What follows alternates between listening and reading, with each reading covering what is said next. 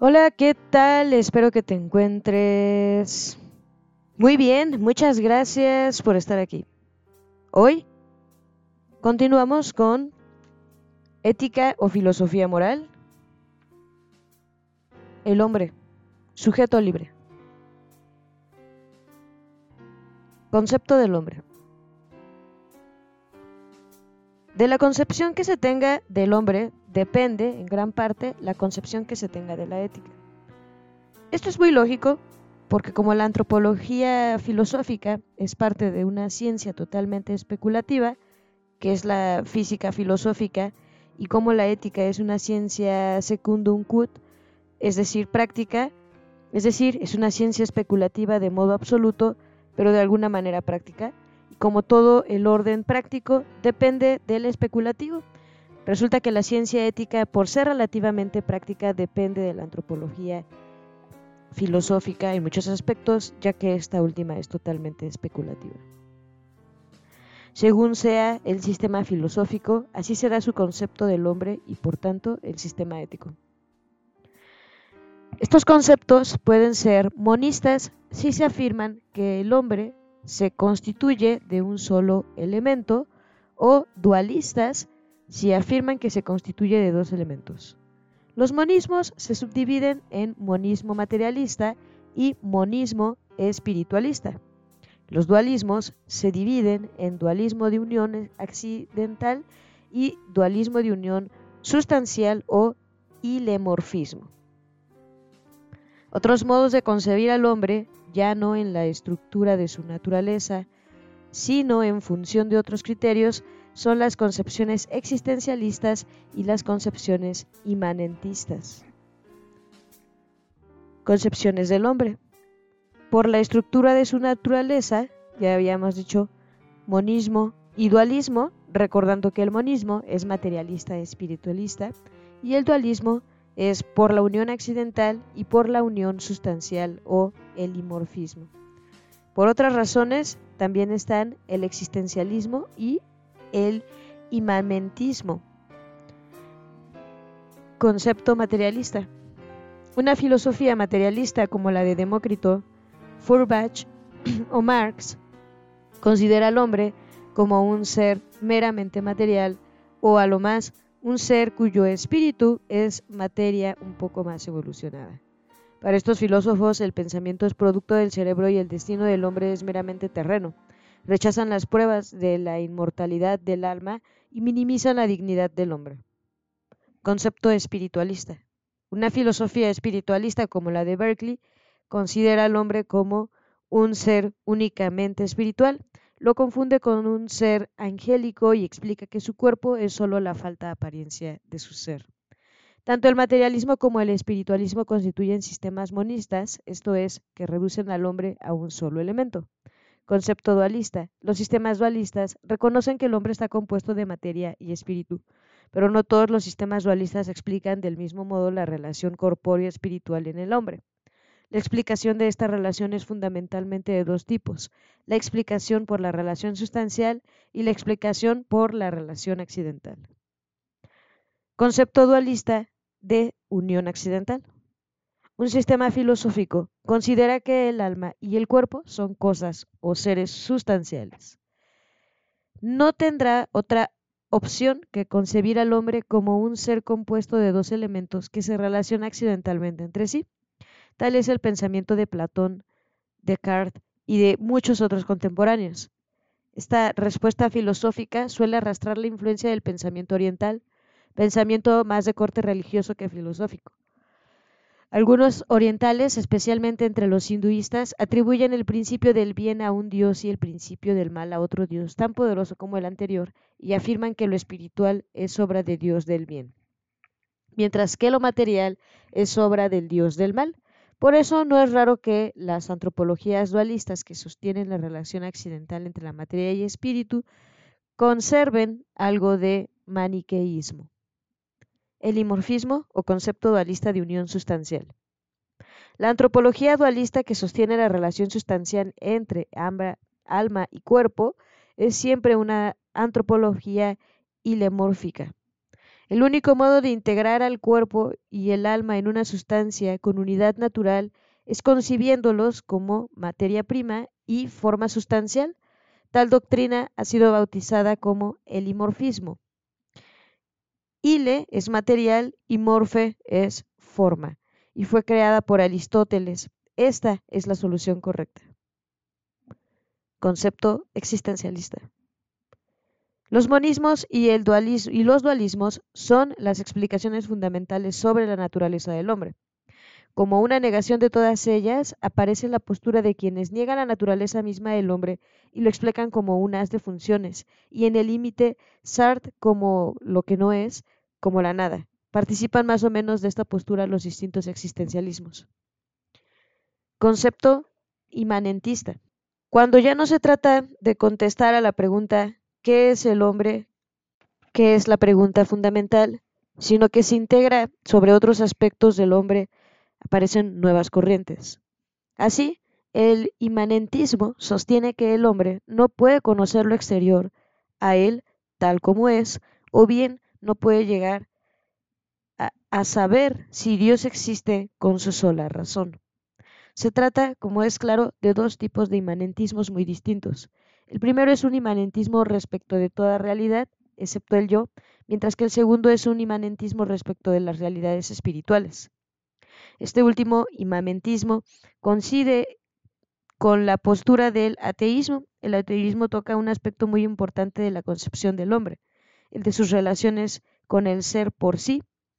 Por eso, según los tipos de ateísmo y aún los tipos de pensa, de perdón, de panteísmo, el hombre pasa de las concepciones materialistas a las de exaltación meramente humana, al estilo de renacimiento, a las de la angustia y la náusea y hasta las que lo acreditan como Dios. Se dejará hasta aquí este esbozo sobre las distintas concepciones del hombre para desarrollar lo que se considera correcta. Concepción ilemórfica, la naturaleza del hombre. No se puede negar que el hombre es tanto un ser corpóreo y por tanto material como un ser espiritual. La experiencia muestra que una antropología correcta debe ser dualista. Por otra parte, no es natural pensar que el cuerpo, que es uno de los elementos constitutivos del hombre, sea su enemigo, su cárcel, el mal y el principio de los males, cuando se ha observado frecuentemente al alcance de la maldad, de la envidia, del egoísmo, de la soberbia, que son vicios del espíritu, todo lo cual inclina a pensar que la unidad del yo es una unidad natural y no una combinación accidental de elementos en pugna. Es preciso penetrar en los terrenos del elimorfismo. El hombre es, sin lugar a duda, un ser corpóreo. Todo ser corpóreo es un ser compuesto tanto de una materia prima y forma sustancial como de potencia y acto. La materia prima que hace el papel de potencia es por una parte el elemento de permanencia que permitirá el cambio sustancial del hombre, esto es, su muerte, y por otra, es sólo un principio limitativo, sin actualidad, cuya función es restringir la naturaleza de la especie de la forma, determinándole a un ser un modo concreto y singular. Aristóteles dio una definición negativa de la materia prima. No es ni cualidad, ni cantidad, ni nada que tenga determinación alguna. La materia prima es un principio limitativo.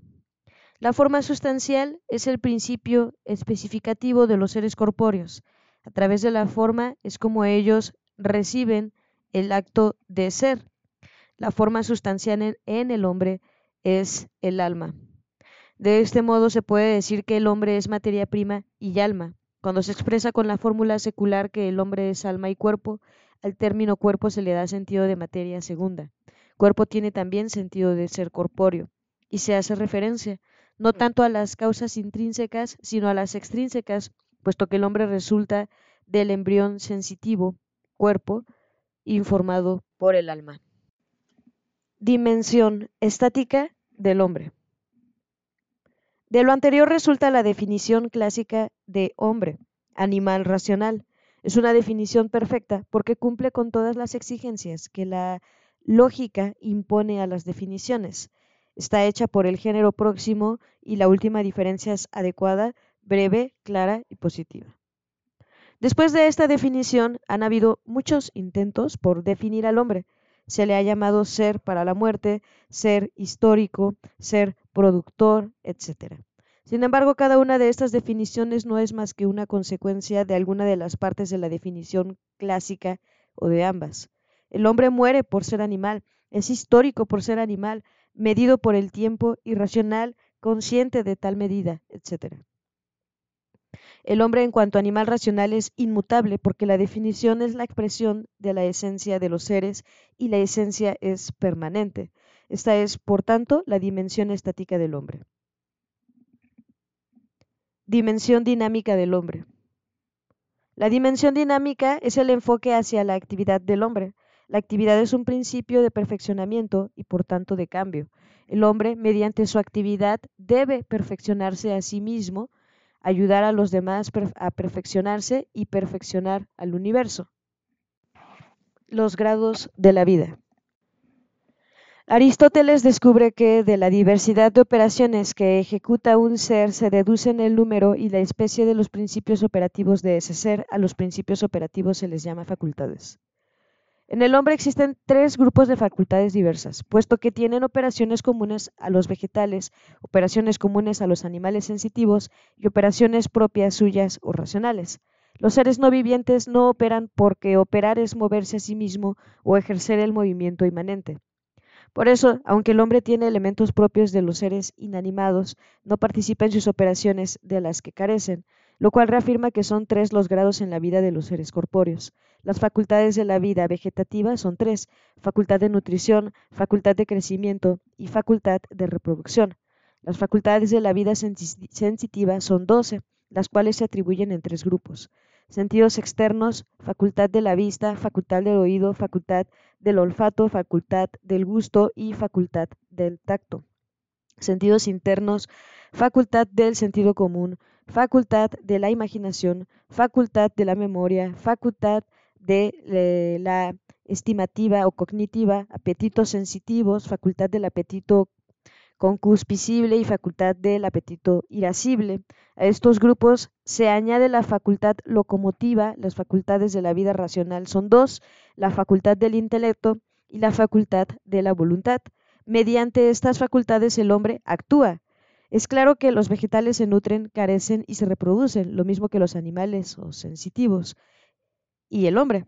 También es claro que los animales, al menos los más perfectos, y el hombre, eh, tienen sentidos externos. Lo que presenta cierta dificultad es afirmar que los animales, al menos los más perfectos, tienen sentidos internos. Probablemente esta dificultad tenga su raíz en las opiniones de los censistas, quienes confunden el conocimiento sensible con el intelectual.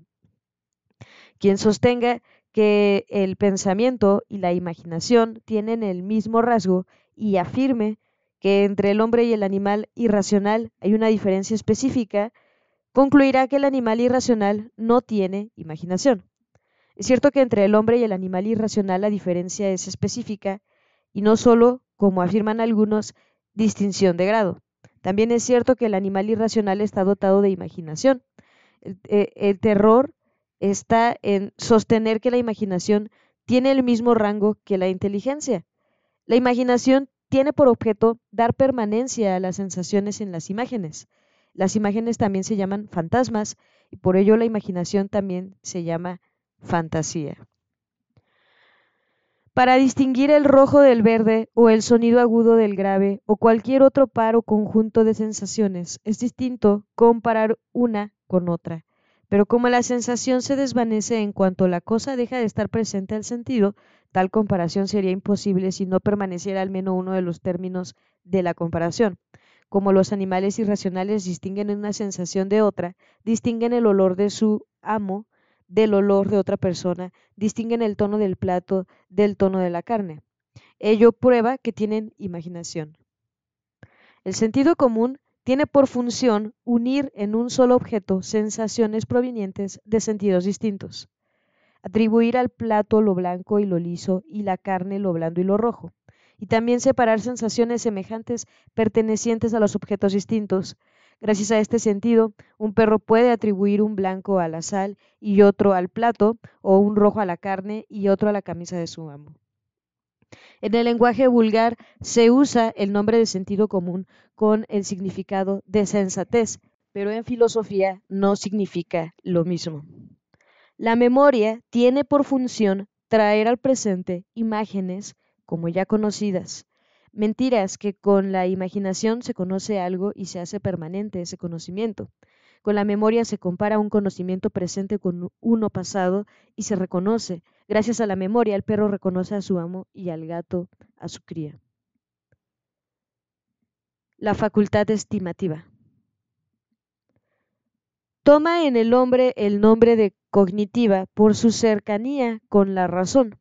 Su función es captar lo que los antiguos llamaron las sensaciones no sentidas, es decir, aquello que es conveniente o no a la naturaleza individual o específica del animal y cuya conveniencia o disconveniencia no puede advertir a través de ningún otro sentido.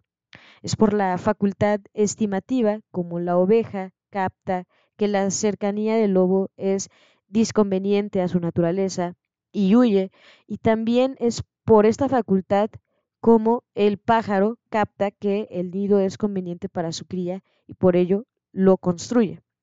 Los apetitos sensitivos son apetitos elícitos, esto es, que tienden a un bien conocido y en este caso a un bien conocido sensible. Un bien conocido por los sentidos se puede considerar bajo dos aspectos fundamentales, como fácil o como difícil de alcanzar. El apetito sensible conscupiscible tiende hacia el bien considerando como más fácil de alcanzar el apetito sensible e irascible tiende a ser bien sensible, considerando como difícil de alcanzar. Las pasiones o emociones del hombre proceden de los apetitos sensibles, es decir, del apetito concupiscible o bien del apetito irascible. Las pasiones son cambios cualitativos en el animal o en el hombre, acompañados de cierta alteración orgánica de suyo, las pasiones son moralmente indiferentes, se hacen moralmente buenas si están correctamente gobernadas por la razón, o de lo contrario, son moralmente malas. Las pasiones del apetito conscupiscible son seis. Por la tendencia al bien en general, amor. Por el rechazo al mal en general, odio. Por la tendencia al bien ausente, deseo por el rechazo al más fácil ausente, aversión, por la tendencia al bien fácil presente, gozo, por el rechazo al mal fácil presente, tristeza. Las pasiones del apetito irascible son cinco, por la tendencia al bien ausente, asequible, difícil, esperanza, por la tendencia al bien ausente, inasequible, difícil, desesperanza por el rechazo al mal ausente difícil pero superable, audacia, por el rechazo al mal ausente difícil e insuperable, miedo, por el rechazo al mal presente difícil, ira. Las pasiones son comunes a los animales, al menos a los más perfectos, y al hombre. El intelecto es la facultad de conocimiento propio del hombre. Alcanza como todo intelecto la amplitud total del ser pero como es intelecto humano, es decir, el de menor rango entre los intelectos, funciona a partir de los datos que le proporciona el conocimiento sensible. Esto es lo que significa que el intelecto humano es abstractivo. Su objetivo propio es la esencia abstraída del eh, singular material, tiende directamente a la naturaleza de las cosas y universalizadas y alcanza por reflexión sobre la imagen. Esto es de modo indirecto al singular material. Entre la imagen, producto de la imaginación, y el concepto, producto del intelecto, hay diferencia específica. Eso se puede ilustrar con un ejemplo. Si se muestran distintos tipos de roles, eh, perdón, de relojes, de pulsera, de arena, de reloj, de péndulo, de despertador a un niño y a un perro, indicando únicamente este aparato sirve para medir el tiempo, resultará que el niño es capaz de captar la relación entre ellos porque es una relación de esencia.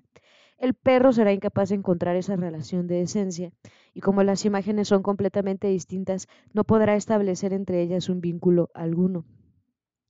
El ejemplo pone de manifiesto que mientras que el intelecto alcanza la esencia o naturaleza de las cosas, que es universal, la imaginación solo alcanza ciertos accidentes sensibles, como son los colores, olores, figuras, movimientos, etc. La voluntad es el apetito racional del que está dotado el hombre. Su función es semejante a la de los apetitos sensitivos, pero así como entre el conocimiento intelectual y el conocimiento sensible hay distinción específica. Así también entre el apetito sensible y el apetito racional hay una distinción específica. Tanto el apetito sensible como el racional son apetitos ilícitos, es decir, que tienden a un bien presentado al conocimiento, pero el bien conocido que estimula el apetito sensible es el bien sensible, mientras que el bien conocido que estimula el apetito racional o voluntad es el bien conocido por el intelecto. La voluntad depende específicamente del intelecto, de tal modo que la voluntad no puede querer nada que no le sea previamente presentado como un bien por el intelecto. La libertad es un modo de ser de la voluntad cuyo desarrollo se encuentra en otro capítulo. Mientras que, comparado con el resto de los seres corpóreos, el hombre es el rey del universo, comparado con la totalidad de seres y especialmente con el acto puro, el Dios descubierto por Aristóteles, el hombre es un ser ontológicamente muy pobre, reducido por una doble limitación, la de su esencia y la de su materia prima, porque ambas, aunque en distintos órdenes, desempeñan el papel de potencia. Así, el hombre no es la medida de todas las cosas, sino que se encuentra medido. Por ello, no es legislador, legislador, sino un ser sujeto a leyes. La comprensión de la naturaleza del hombre se va a completar en el estudio de la pieza teatral Las fuerzas del hombre. La doctrina expuesta a este aparato acerca del hombre será como el gozne de donde se sacarán conclusiones para iluminar a los distintos apartados de la ética. Pasiones o emociones. Apetito, el apetito conscupiscible, tendencia al bien o rechazo al mal, el bien simplemente aprendido, el mal opuesto al bien, el bien futuro, el mal futuro, el bien presente, el mal presente. Pasión engendrada de cada uno el bien simplemente aprendido es el amor, el mal compuesto al bien es el odio, el bien futuro es el deseo, el mal futuro es la aversión, el bien presente es el gozo y el mal presente es la tristeza. Este es el apetito conscupiscible. El apetito irascible, el bien arduo ausente, si es asequible, asequible es esperanza, el mal arduo ausente, si es inasequible es desesperación, el mal auto ausente, si es superable es audacia, el mal aurdo presente, si es insuperable es temor, y lo mismo ira. Binomios éticos. Existen cuerpos animados, existen cuerpos inanimados, el, alma es una para una materia prima, la materia prima es una para un alma. Las facultades orgánicas inhieren en el compuesto, las facultades espirituales inhieren en el alma, las almas vegetativas o sensitivas no subsisten por sí, el alma racional subsiste por sí, el alma racional no preexiste a su materia prima, el alma racional continúa en la existencia aún sin su materia prima, la inteligibilidad es proporcional a la materia del objeto, la intelectualidad es proporcional a la inmaterialidad del sujeto. El objeto del intelecto es ut sic, es el ser, el objeto del intelecto humano es la esencia abstraída de la cosa sensible. Eh, lo sensible no es inteligible al acto. La inteligencia humana realiza una función agente, la inteligencia humana realiza una función posible. La voluntad sigue al último juicio práctico de la inteligencia. Depende de la voluntad que un juicio práctico sea el último. Como aforismos, el fin último subjetivo del hombre es la felicidad. El fin último objetivo del hombre es Dios. La felicidad es la posesión definitiva de un bien sin defecto alguno. La felicidad para el marxista consiste en la posesión de bienes económicos en el paraíso sin clases. Para el existencialismo ateo la felicidad es inasequible, para el marxismo la felicidad es asequible en esta vida, para el metafísico la felicidad es inasequible en esta vida y asequible en la otra. La naturaleza del hombre es inmutable y esa inmutabilidad entraña un elemento inmutable también, que exige cambiar en un orden determinado. He aquí el principio del dinamismo antropológico. Se trata del orden de la operación y ella revierte en el individuo concreto, en el ámbito mismo de su esencia, haciendo su historia. Pero la primera tentación del hombre es ser árbol, alimentarse, crecer, reproducirse. Es simple y cómodo. Muchos núcleos sociales son en realidad bosques. El hombre es el más precario de todos los intelectuales, aquel cuya limitación implica la, la organicidad. El hombre no puede eh, tratarse escuetamente de funciones sensibles y afectivas, sino de sensibilidad y afectividad inteligenciadas, transitadas de razón. El hombre es un todo complejo y unitario. ¿Hay algún intento de caracterización del hombre que no proceda de la definición aristotélica? El hombre concreto escribe su historia luchando por no polarizarse hacia ninguno de los cuatro extremos que describe el eje de la doble ruptura antropológica. El dualismo antagónico es producto de una conceptualización abstracta, poco conforme con lo real y tiene sus raíces en el desorden de la naturaleza humana. La filiación humana es señal inequívoca de humanidad. Resulta más desubicado un determinismo antropológico que un determinismo plurideterminismo. Este, por lo menos, aflora un indeterminismo, por lo impredecible, práctico. Quien no domine las distintas especies del accidente cualidad no podrá entender filosóficamente la antropología. Falsa dicotomía entre lo permanente y lo inmutable, el caso del hombre. Integridad antropológica no significa solo la consideración total de las partes integrales del hombre, sino la permisión del desarrollo armónico de sus partes potestativas. Ser íntegro es ante todo ser jerárquico. Persona, la persona humana es una, indisoluble. Al volar por el mundo de las ideas es ella y no su inteligencia la que piensa. Enferma no es el tacto quien padece, sufre ella. La persona vale por lo que es, no por lo que hace. La dimensión dinámica de la persona se fundamenta en la estática. La individualidad procede de la potencia, la personalidad del tacto. Actividad humana.